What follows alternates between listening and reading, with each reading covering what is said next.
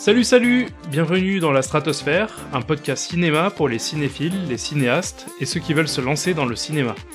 Je m'appelle Yann Bull, je suis réalisateur, et je vais essayer, à travers des entretiens réguliers avec des acteurs de ce milieu, de dresser un tableau de ceux qui font le cinéma aujourd'hui et de montrer les coulisses d'un univers qui reste encore mystérieux pour beaucoup de gens.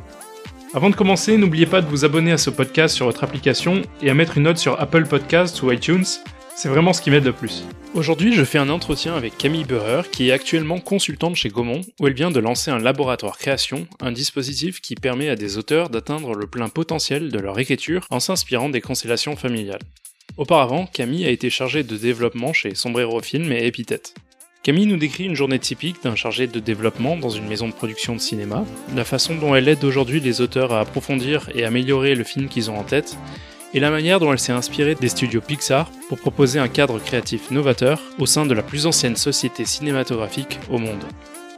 Sans plus attendre, voici mon entretien avec Camille Beurer. Vous êtes dans la stratosphère.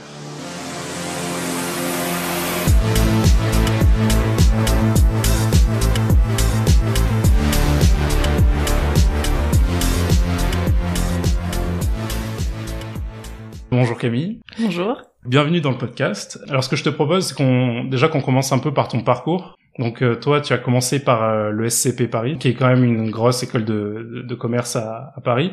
Est-ce qu'il y a une volonté à ce moment-là de faire euh, de bosser dans le cinéma ensuite? Oui, et j'ai même commencé par Sciences Po Grenoble avant. C'est pour ça que ensuite je suis allée à Paris parce que je voulais travailler dans le cinéma depuis que je suis ado et je savais pas comment faire. Ça me paraissait un peu trop loin Paris. Donc c'est pour ça que j'ai poursuivi sur un master 2 en management des médias pour rencontrer euh, en fait des producteurs et des des gens qui euh, bah, qui travaillent dans le cinéma. Puisque moi à la base je voulais euh, travailler plutôt dans des festivals et j'ai eu la chance de faire un stage à Cannes. Et là j'ai rencontré des producteurs et des auteurs et des réalisateurs. C'était la première fois et j'ai senti que ce que je voulais vraiment faire c'était accompagner la création dès le début dès la gestation du projet donc c'est pour ça que voilà que je suis allée rencontrer ces producteurs et mon premier stage du coup c'était chez Studio Canal où là j'étais euh, directement euh, au développement donc à travailler que sur les scénarios et depuis euh, je me suis concentrée sur l'écriture. D'accord. du coup, spontanément, quand tu me dis ça, une question que je me pose, c'est qu'est-ce qui t'attire dans l'aspect production? Enfin, c'est quoi vraiment avec la production qui t'intéresse? Bah, c'est l'accompagnement à la création. Donc c'est vraiment suivre tout le processus de l'auteur, de euh, la première idée à comment il va euh, mettre en forme et puis écrire le scénario. Moi, je suis très attachée au, texte et, euh, et vraiment aux questions de dramaturgie. Donc c'est ça qui m'intéressait le plus. Ouais, pour rester sur ta, formation, est-ce que tu penses que de faire une école de commerce, c'est la meilleure façon de euh, de faire de la production dans le cinéma ou tu penses qu'il y a d'autres façons de le faire bah, Clairement, je pense que c'est un métier qui s'apprend euh, en le faisant et en commençant. Et en... Moi, sur toute la partie artistique, bah, c'est en voyant beaucoup de films et en lisant beaucoup de scénarios que petit à petit euh, ça s'acquiert. Et j'imagine qu'en production, plus, enfin tout le volet aussi financier, pareil. Enfin, ça demande une pratique. Il y a l'aspect théorique, mais c'est surtout de la pratique. D'où l'importance aussi de trouver des gens qui font la transmission et qui sont dans cette euh, forme de générosité, de partager euh, leur travail, leur regard, et je pense qu'on apprend beaucoup comme ça. D'accord, tu parles de, de sortes de mentors. Et ça se trouve où? Ça se trouve à des mentors, ça, ça se trouve à, l'école, ça se trouve en, stage? Euh... euh, Je pense que c'est des histoires d'affinité. Et ça me paraît très important d'aller vers les gens qui produisent déjà les films. Par exemple, moi, je suis allée vers les gens que, qui m'intéressaient, dont je trouvais les films intéressants et de faire confiance à cet écho artistique avant même euh, de rencontrer les personnes. Après, évidemment, il y a la dimension euh, humaine des affinités, mais comme il y a beaucoup de familles de cinéma différentes, euh, de faire confiance à ça, quoi, d'aller vers celles qui sont les plus attirantes pour soi. T'as bossé dans deux maisons de, de production, euh, Sombrero, Film et Epithète, si je dis pas de bêtises. Oui. Euh, donc en tant que, que, chargé de développement, tu recevais des projets et tu permettais à des, des scénaristes ou des réalisateurs de, de développer leurs projets, c'est ça? Oui, il y a la partie euh, réception des projets et aussi euh, de recherche des auteurs euh, bah, qui pourraient intéresser et entrer dans la ligne éditoriale de ces maisons de production là. Donc ça, et cette recherche-là, elle se fait comment exactement du coup? En visionnant beaucoup de courts métrages en lisant des scénarios, en allant rencontrer des auteurs qui me semblent intéressants et pertinents par rapport à la ligne éditoriale. Ouais. Et ça, ça va être ça va être quoi en, en festival Ouais, en festival, en... et puis spontanément en contactant leurs agents et en organisant des rendez-vous. Est-ce que c'est est-ce que c'est les, les scénaristes et les réalisateurs qui viennent vous voir parfois ou? Ou c'est plus vous qui cherchez certains talents Comment est-ce que ça se fait exactement? Oui, les deux se font. Alors après, il y a un peu un jeu de notoriété, c'est-à-dire que ceux qui n'ont pas encore de notoriété, qui sont très euh, émergents, vont plutôt spontanément envoyer leurs textes et les auteurs qui sont déjà identifiés, bah, c'est plutôt euh, les producteurs et donc euh, moi en tant que chargé de développement qui allait les solliciter. Mmh. Et qu'évidemment plus ils sont euh, reconnus et quelque part attirants sur le marché, plus il y a de producteurs qui vont chercher à les rencontrer, à travailler avec eux. Une journée typique dans une maison de prod, c'est c'est quoi? C'est tu tu lis des scénarios? Ouais, c'est lire peut-être deux trois scénarios par jour, faire des rendez-vous avec des auteurs, faire des retours sur euh, les projets qui sont déjà en cours, en cours d'écriture. Si, si, on pouvait juste avoir une temporalité, le moment où tu développes, dure combien de temps à peu près? C'est variable, mais c'est souvent plusieurs années, deux, trois ans. De développement. Et là, on, là, on parle de l'idée au, scénario. Ouais. Sans compter le, la recherche de financement. D'accord. Et pour la recherche de financement, c'est quoi? C'est un, deux ans? C'est variable aussi. Là aussi, en fonction de la notoriété de l'auteur, des fois ça peut aller très très vite, et d'autres fois c'est plus long. Donc là, je me mets un peu dans la tête de euh, quelqu'un qui a envie de, devenir chargé de développement. Euh, Est-ce qu'il y a pour toi des qualités qui sont absolument nécessaires pour ce, ce genre de, de travail ou est-ce que ça peut varier euh, J'imagine qu'il faut déjà avoir un, profil créatif. Mais... Euh. Oui, beaucoup de curiosité, de patience aussi pour bah, lire tous ces scénarios et de persévérance. C'est-à-dire qu'il faut aimer chercher vraiment la pépite d'or dans euh, des scénarios qui sont un peu moins intéressants. Il y en a beaucoup aussi. Donc euh, avoir cette envie de, de, dénicher vraiment le la perle rare et aussi évidemment euh, les échanges, enfin d'aimer les échanges avec avec les auteurs sur le le concret de l'écriture. Ouais. Petit détail, mais tu reçois un scénario sur la table. Est-ce qu'il y a un truc direct? Tu dis bon ça, ça va être un scénario amateur et, et, ça va pas le faire ou au contraire est-ce qu'il y a parfois tu reçois un scénario ou même un traitement un synopsis et tu te dis bon bah, ça c'est c'est du travail de pro est-ce qu'il y a est-ce qu'il y a rien que dans le j'allais dire presque dans la mise en page mm. des, des indices qui qui trompent pas ou? Oui ça se voit beaucoup et même si la mise en page euh, est assez carrée c'est vrai que les scénarios amateurs euh, ça arrive souvent qu'au bout de quelques pages euh, ça ça tient pas enfin ça se c'est quoi c'est le dialogue c'est le ah, c'est intéressant de, c'est vraiment évident, mais alors à définir sur qu'est-ce qui marche pas. Oui, il y a une, forme de cohérence euh, qui est pas là et de présentation. Euh, faut que ça ressemble à un film d'emblée. Le scénario pro, bah, c'est tout de suite on va visualiser les rendissements une page, une minute. On va visualiser la première scène. Ça va être concret. Ça va être une écriture qui est suffisamment visuelle pour que ce soit fluide et facile à, à imaginer. Alors que le scénario amateur va être confus ça va être un peu comme un récit euh, décousu. Et, et même euh, sans, sans parler d'amateurisme ou quoi, mais la, dans ton expérience, la différence entre un bon scénario et un mauvais scénario, t'arrives pas à te projeter dans le film quand tu le lis, c'est ça? C'est. Il y a une base qui est nécessaire, qui est la structure, où il faut que ça soit euh, pour un scénario plutôt grand public. Je parle pas du cinéma expérimental qui peut être très libre, mais en tout cas pour on va dire un calibre plutôt grand public, c'est bah, une clarté sur les enjeux de qu'est-ce que veut le personnage principal, euh, quelle est euh, quelle est la quête, quel est le l'arc de transformation, euh, la reine aussi, dans quel contexte ça se passe, est-ce que c'est suffisamment clair, est-ce qu'on peut se projeter, est-ce que est-ce que c'est suffisamment vivant et vraisemblable, très important. Toutes les situations ont besoin d'être vraisemblables. Et, du coup, on, peut parler un peu de, de structure justement. Est-ce que toi, il y a des bouquins qui ont vraiment été formateurs pour toi, euh, voilà, dans, dans, ton apprentissage euh, du, scénario. Euh, si, tu, peux nous donner quelques titres. oui, j'avoue que les méthodes américaines me plaisent beaucoup, même s'il n'y a pas de recette et c'est pas systématique, mais notamment John Truby, l'anatomie du scénario. Pour moi, ça reste la Bible. Je trouve qu'il y a une grande clarté et surtout, ce qui est le plus précieux, c'est que ça permet de se poser des questions quand on est face à un scénario où il y a quelque chose qui euh, ne convient pas ou qui coince, mais sans savoir vraiment pourquoi, et je trouve que c'est très euh, pertinent pour euh, expliciter ce qui marche pas et pour trouver des solutions. Et, qu'est-ce que tu dis à ceux qui critiquent ce genre de bouquin, qui disent que voilà qu'on applique une recette et qu'au final mm. du coup tous les films se ressemblent bah, Pour moi c'est comme une grammaire, c'est-à-dire que c'est pas suffisant, mais c'est quand même nécessaire d'avoir une base de dramaturgie pour après pouvoir euh, transmettre euh, n'importe quelle histoire. Et donc oui, ça demande une forme de, de liberté et de d'audace à partir de ces règles-là, mais je trouve que le fait de les intégrer est quand même euh, une bonne base.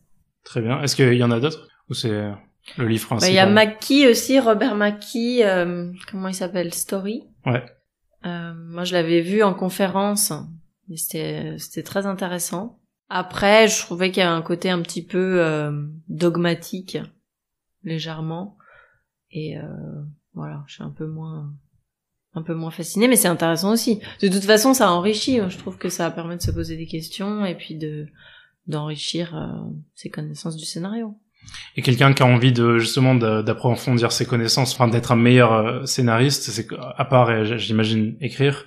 Est-ce que tu aurais d'autres conseils à donner je pense que les formations pratiques sont vraiment utiles et notamment je pense au, CEA qui propose y compris des formations assez courtes où il y a à la fois de la théorie mais aussi beaucoup de pratiques et des échanges avec d'autres scénaristes ce qui permet de sortir euh, du côté académique et, euh, et des livres parce que je suis pas sûre que ça, ça suffise de juste lire les mmh. En fait, donc d'écrire, mais aussi d'avoir quelqu'un mmh.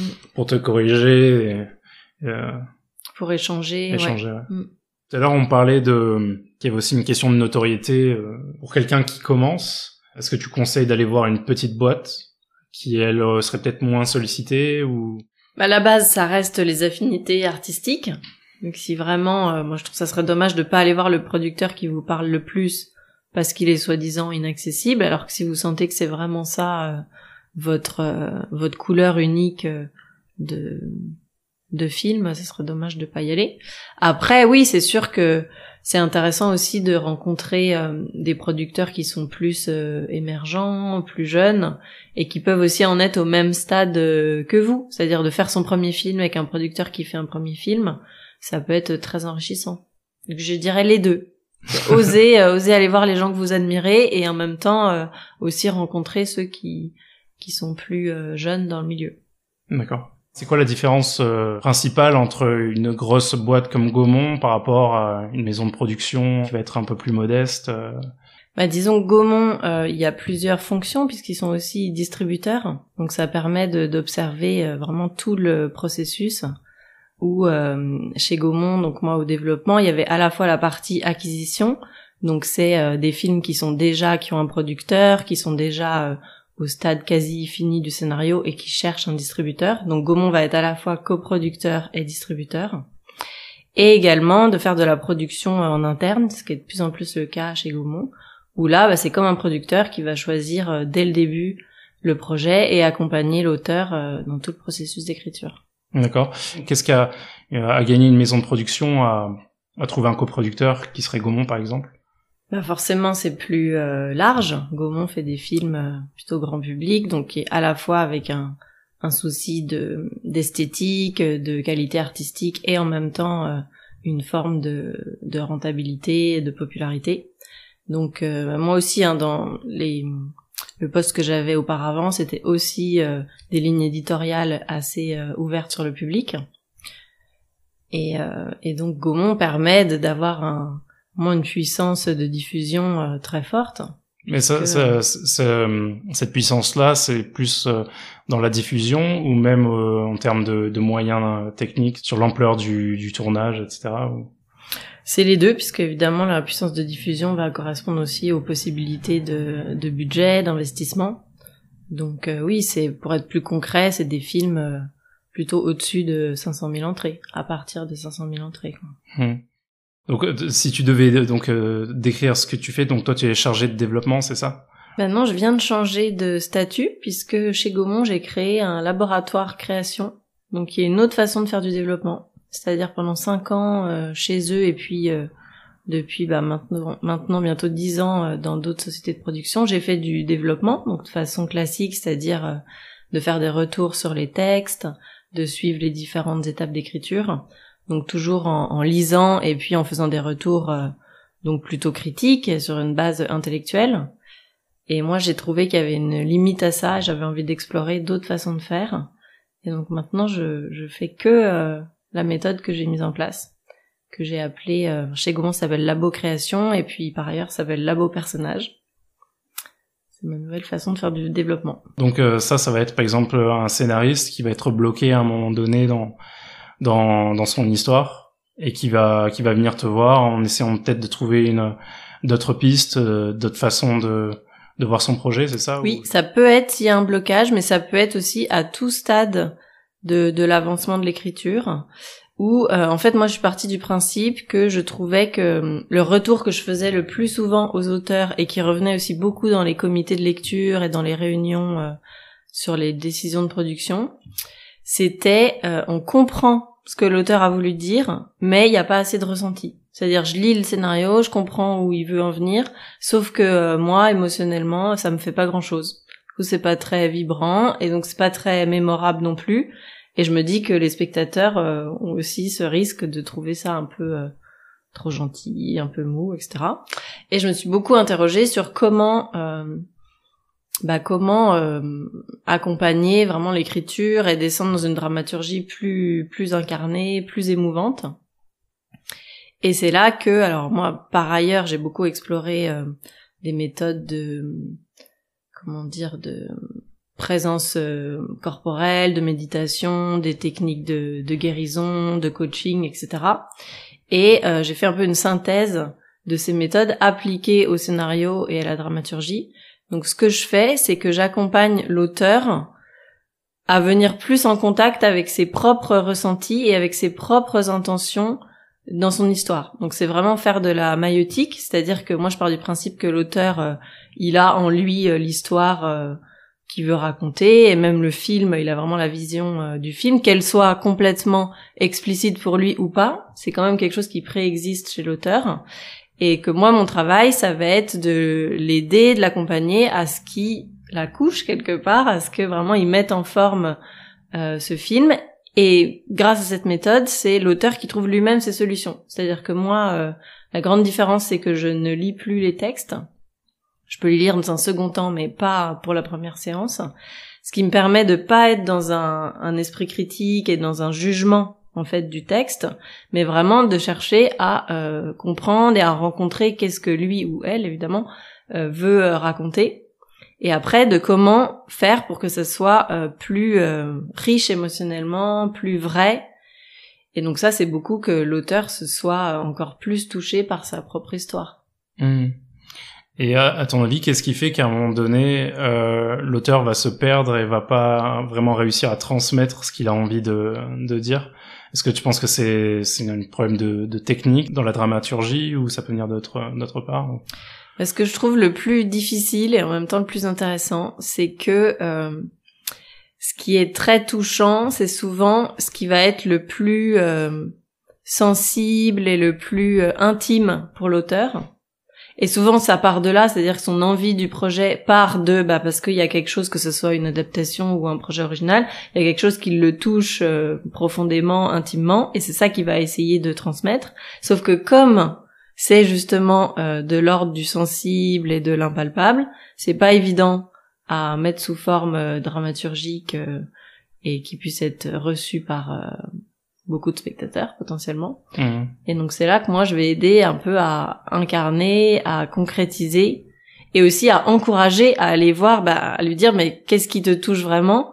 Et, et à pousser dans ce sens de plus c'est émouvant pour lui ou elle, plus euh, c'est ça qui va être intéressant dans le film et que souvent il y a une forme de d'autocensure ou de mais ça correspond aussi au processus d'écriture de de spirale, c'est-à-dire que l'auteur va un peu tourner autour de ce qui est central et essentiel dans l'histoire parce que justement trop intime ou pas évident à, à formuler. Et, euh, et moi, je vais être cette, euh, cet accompagnant, cette membre de l'équipe, en fait, dans l'équipe euh, de création, qui va pouvoir encourager à allons encore plus à l'essentiel, allons plus au centre. la grande originalité de cette méthode, c'est que j'utilise des figurines qui vont, donc c'est des Playmobil, qui vont représenter les personnages. Donc c'est un peu comme un architecte qui ferait euh, une maquette de son de son édifice avant de le construire. Ça va permettre de voir toutes les forces en présence et euh, de pouvoir ben, faire des ajustements, euh, voir comment aller plus loin, voir quelles sont les, les relations entre les personnages, les conflits, on peut vraiment voir beaucoup de choses. Et du coup, je vais inviter, c'est-à-dire dans un premier temps, je vais poser des questions à l'auteur de où est-ce que lui, alors à chaque fois je dis il, mais ça peut être elle hein, évidemment, euh, où est-ce que l'auteur a envie euh, a envie d'aller très concrètement et quel impact il a envie de produire sur ses spectateurs? Et c'est à partir de ça qu'après je l'invite à faire la maquette, c'est-à-dire à poser les représentants euh, de ces différents personnages et même aussi des symboles de tout ce qui constitue l'histoire. Donc ça peut être des archétypes, euh, ça peut être euh, évidemment le voyage du héros, de voir quel type de, de personnage, par exemple, si c'est un, ça peut être de l'ordre du de la chenille qui devient papillon, enfin de voir quel va être le type de transformation que va vivre le personnage principal et les personnages secondaires et après aller les représenter donc dans cette maquette, dans cette scène avec les figurines. Et là, le fait de voir la scène représentée, ça va déjà donner énormément d'infos à l'auteur, peut-être certaines qu'il a pas conscientisées, parce que tout d'un coup c'est concret. Et donc moi je vais poser des questions. C'est en ça que c'est de la maïotique et de faire accoucher de ce qui est déjà présent. Euh, avec le phénomène tout simple de projection, c'est-à-dire que quand il y a un objet concret qui représente euh, nos idées, ça devient beaucoup plus tangible et ça, c'est une source d'inspiration très forte. Du coup, ça rend les choses beaucoup plus concrètes, quoi. Revenons aux constellations. Comment est-ce que t'es tombé dedans, à la base? Donc moi, je faisais du développement euh, classique, comme j'ai dit, en lisant les scénarios, en faisant des analyses, donc quelque chose de très intellectuel. Et par ailleurs, je me suis intéressée à des méthodes de d'accompagnement et de thérapie personnelle, mais là pour euh, sur des questions euh, perso. Donc au début, j'avais pas du tout fait le lien entre ces deux univers. Et petit à petit, et notamment en m'intéressant euh, en particulier aux constellations familiales, j'ai vu qu'il était possible d'appliquer cette méthode aux personnages fictifs, parce que évidemment, ce sont des humains tout comme nous. Et donc ils ont eux aussi, ils font partie d'un système, et que même au sein du scénario, tout est système puisque euh, il va s'agir des relations entre les personnages et de qu'est-ce que le personnage principal va projeter sur tous les autres. Donc la source d'inspiration, c'était les constellations familiales, qui sont euh, une approche euh, thérapeutique systémique qui partent du principe que tout le monde a son arbre généalogique à l'intérieur de soi et que donc il est possible de le représenter dans l'espace, soit à l'aide de personnes réelles, donc un groupe anonymes de gens qui se connaissent pas forcément, qui vont pouvoir représenter les membres de la famille, donc euh, le père, la mère, la grand-mère, ou à l'aide de figurines. Et ça va permettre de d'observer et de mettre en lumière toutes, tous les liens inconscients entre ces différents membres de la famille et de dénouer des choses, donc en, de dénouer des, euh, conflits, même des secrets de famille, des nœuds émotionnels, le fait de les conscientiser et de, euh, de les représenter et surtout de les dire, de les exprimer, ça va permettre de libérer beaucoup de choses et moi c'était mon cas, ça m'a énormément aidé euh, dans ma vie personnelle. Et, donc ça m'a aussi beaucoup inspiré pour, pour la fiction, pour les personnages des films, où les mêmes principes s'appliquent. D'accord. Du coup, j'ai réfléchissé, mais tu, comment est-ce que tu as fait pour leur, euh, leur proposer à Gaumont Tu leur as dit un jour, tiens, on va faire euh, quelque chose d'adapté des constellations, euh, ça va s'appeler Labo Scénario, ou comment ça, comment ça s'est passé? C'était un peu grâce au confinement en 2020, où en fait moi j'ai expérimenté donc depuis trois ans hors Gaumont, où j'anime des groupes de constellations, donc à la fois avec des auteurs sur des personnages, mais aussi euh, sur des sujets euh, personnels pour devenir plus créatif au sens large dans sa vie. Et euh, donc ça m'a permis de voir aussi les résultats que, que ça avait sur les participants, donc de prendre confiance en la méthode. Et à un moment, bah, j'avais envie de, de faire plus que ça, de vraiment me dédier à cette nouvelle méthode. Et donc avant d'envisager de quitter Gaumont, j'ai proposé de faire ça, de leur proposer ce service-là pour les auteurs euh, Gaumont. Et, euh, et ça a été accepté. Et notamment, je me suis appuyée sur, euh, moi j'aime beaucoup les recherches euh, menées par Pixar. Je trouve qu'ils ils innovent énormément en termes de euh, d'accompagnement de la dramaturgie, de créativité, de comment vraiment aller dans les, les profondeurs de ce que l'auteur a envie de raconter et le comment le soutenir. Et notamment dans le livre de Ed Catmull sur s'appelle Creativity Inc. qui est sorti en français il y a pas longtemps en 2020 et qui raconte comment euh, tout le, leur système, euh, mais vraiment l'organisation du, du, studio est fait pour soutenir le début, qui est le moment le plus fragile de la création, le début de l'histoire, et ils disent notamment, je me rappelle, quand il dit euh, c'est normal que ça soit nul, mais pendant longtemps, ils considèrent que c'est normal que ça soit nul pendant euh, plus de six mois, et qu'ils continuent à mettre vraiment toute l'énergie et toute la confiance euh, en l'auteur pour qu'il trouve euh, lui ses solutions. Et donc il n'y a pas d'impératif de résultat ou de euh, et quelque part de logique industrielle de il faut que ça soit populaire il faut que ça soit drôle etc ça ces questions là arrivent dans un second temps.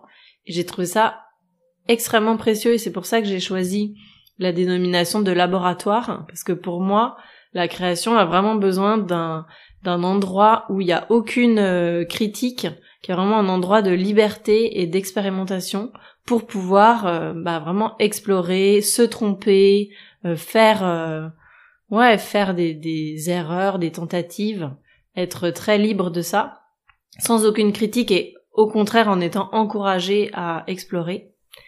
Et je crois que c'est à ça que, que aussi la direction de Gaumont a été sensible, de pouvoir, en plus du travail traditionnel nécessaire du développement qui est aussi comme une, cellule de liberté et d'exploration, donc de laboratoire, pour que les auteurs ben, puissent euh, vraiment euh, ouais, se, se, lâcher dans, euh, dans la partie brainstorming au début. Mm. Mm.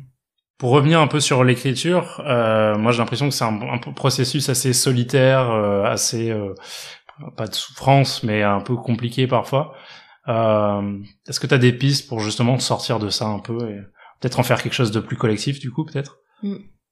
Oui, moi j'ai très envie de contribuer à ce que le processus d'écriture euh, puisse être plus léger, même plus euh, facile et, moins douloureux parce que je constate aussi que quasi dans toutes les écritures, il y a des phases ben, vraiment de doute, de solitude, de remise en question et je trouve ça très précieux d'être plusieurs à ce moment-là et d'avoir quelqu'un euh, bah, comme euh, dans ma position, qui soit un peu neutre par rapport au projet, c'est-à-dire qui pousse pas pour euh, dans une logique économique, mais qui soit vraiment là pour revenir à l'essentiel, à qu'est-ce que tu veux raconter, qu'est-ce qui est vraiment passionnant en fait dans ce projet, et du coup de ramener la dimension ludique au centre de l'histoire, puisque vraiment à la base je trouve que si ça part du plaisir de l'auteur, euh, ça va aussi se sentir euh, pour le spectateur, quoi, qui est vraiment cette euh, cette passion, cet enthousiasme, et qu'effectivement le fait de le faire en, équipe,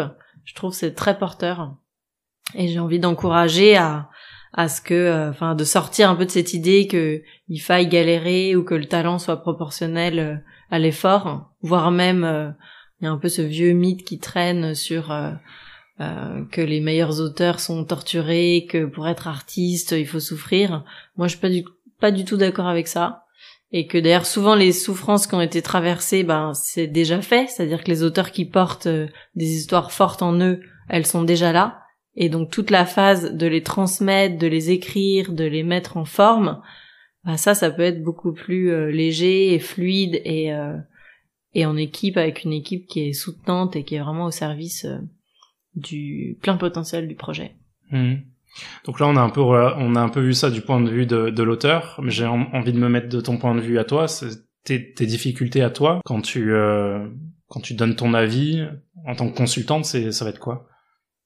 Et eh oui, bonne question. Où euh, souvent, je vois l'auteur qui est pris dans son propre, euh, qui a justement du mal à sortir de euh, ces difficultés et à prendre du recul. Parce que comme c'est solitaire que c'est souvent très personnel très intime, euh, il y a aussi un, un défi à pouvoir euh, un peu faire le zoom arrière, à prendre du recul, et je trouve que la maquette avec les, les figurines aide à ça.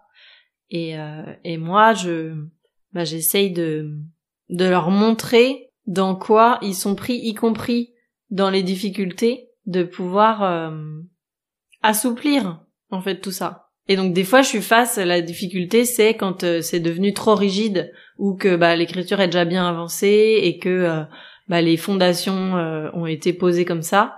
Et là c'est délicat et d'ailleurs je crois que c'est un peu le le là où j'ai vu les limites de la méthode, c'est quand le projet est déjà très écrit et quand bien même le l'auteur verrait des choses à changer ou euh, qui sont pas en, en cohérence avec euh, ce qu'il a vraiment envie de raconter, bah des fois c'est difficile de démonter parce que ça a été long, parce que ça a été difficile euh, à écrire comme ça et donc euh, pas toujours faire marche arrière quoi. C'est pour ça que je préfère être euh, un peu plus en amont du projet quand j'arrive que c'est déjà tout écrit des fois c'est trop euh, gravé dans le marbre. Hmm. Il n'y a, jamais de problème d'ego, euh, un scénariste qui va pas forcément avoir super envie qu'on touche à son projet. Euh, T'as pas rencontré ça? Bah ça part euh, forcément du de la volonté. Enfin je le fais pas si l'auteur a pas envie. Ça c'est la hmm. base. Et et après comme déjà la première séance je lis pas et je pars vraiment de ce qui est déjà présent et ce qui est l'envie de l'auteur, ça désamorce quand même tout le côté le consultant extérieur qui est en fait le script docteur qui fait un diagnostic et qui dit euh, il y a ça ça ça qui vont pas. Là oui, l'ego il peut être très froissé parce que euh, qu'est-ce que cette personne y connaît ou qui peut être en décalage, alors que là je pars de ce qui est déjà présent et ce que l'auteur veut faire. Donc euh, ça détend quand même pas mal. Très bien. dernière question, qu'est-ce qu'on qu'est-ce qu'on peut te souhaiter? D'accompagner plein de d'auteurs et de projets à avoir le jour et, et que ça soit en, en cinéma, en série, euh, ouais, qu'il y ait vraiment cette euh, cette joie à créer ensemble des projets à la fois euh, profonds et ludiques et, et drôles. Super. Bon bah Camille, merci beaucoup. Merci à toi. Voilà, on arrive à la fin de cet épisode. J'espère que ça vous a plu. En attendant le prochain, ce qui m'aiderait le plus pour pouvoir continuer, c'est que vous vous abonniez à ce podcast sur votre application d'écoute et que vous mettiez une bonne note dans Apple Podcast ou iTunes. J'aimerais en profiter pour remercier Gaël Coutier pour son logo, mon frère Lucas pour le jingle et Guillaume Sidoine pour la musique d'intro. Merci beaucoup et à très vite